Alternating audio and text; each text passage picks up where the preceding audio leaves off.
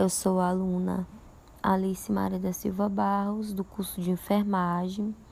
Eu vou abordar um assunto sobre o sistema ABO e fator RH.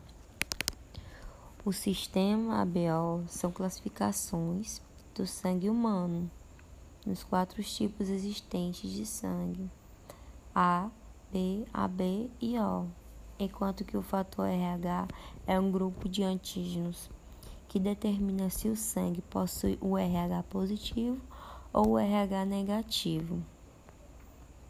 E como funciona o sistema BO?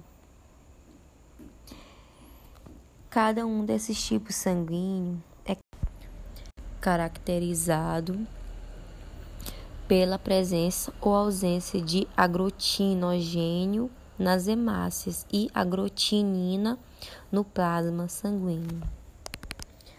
Existe também um tipo sanguíneo muito raro, que é conhecido como sangue dourado ou nulo. Para podermos entender um pouco, a gente tem que analisar a classificação dos grupos sanguíneos, começando pelos glóbulos vermelhos, pelo composto do sangue, que é formado por proteínas, que é coberto por proteínas que são chamadas de antígenos. Os glóbulos vermelhos também têm outro tipo de antígenos, chamado de R, RD, RHD, que é, que é uma parte que faz parte de uma família formada por 61 antígenos do tipo RH. E assim forma os tipos sanguíneos comuns, o A, o A, o B, o AB e o O.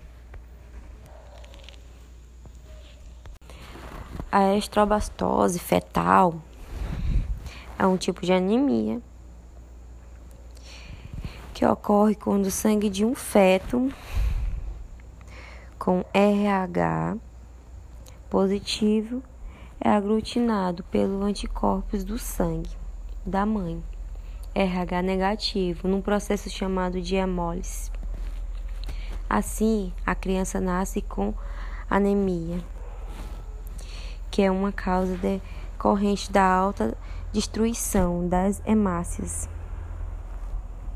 Dessa forma, fica, fica bem claro que o sistema ABO é um fator e o fator RH possui uma função muito importante na biologia humana e na classificação sanguínea.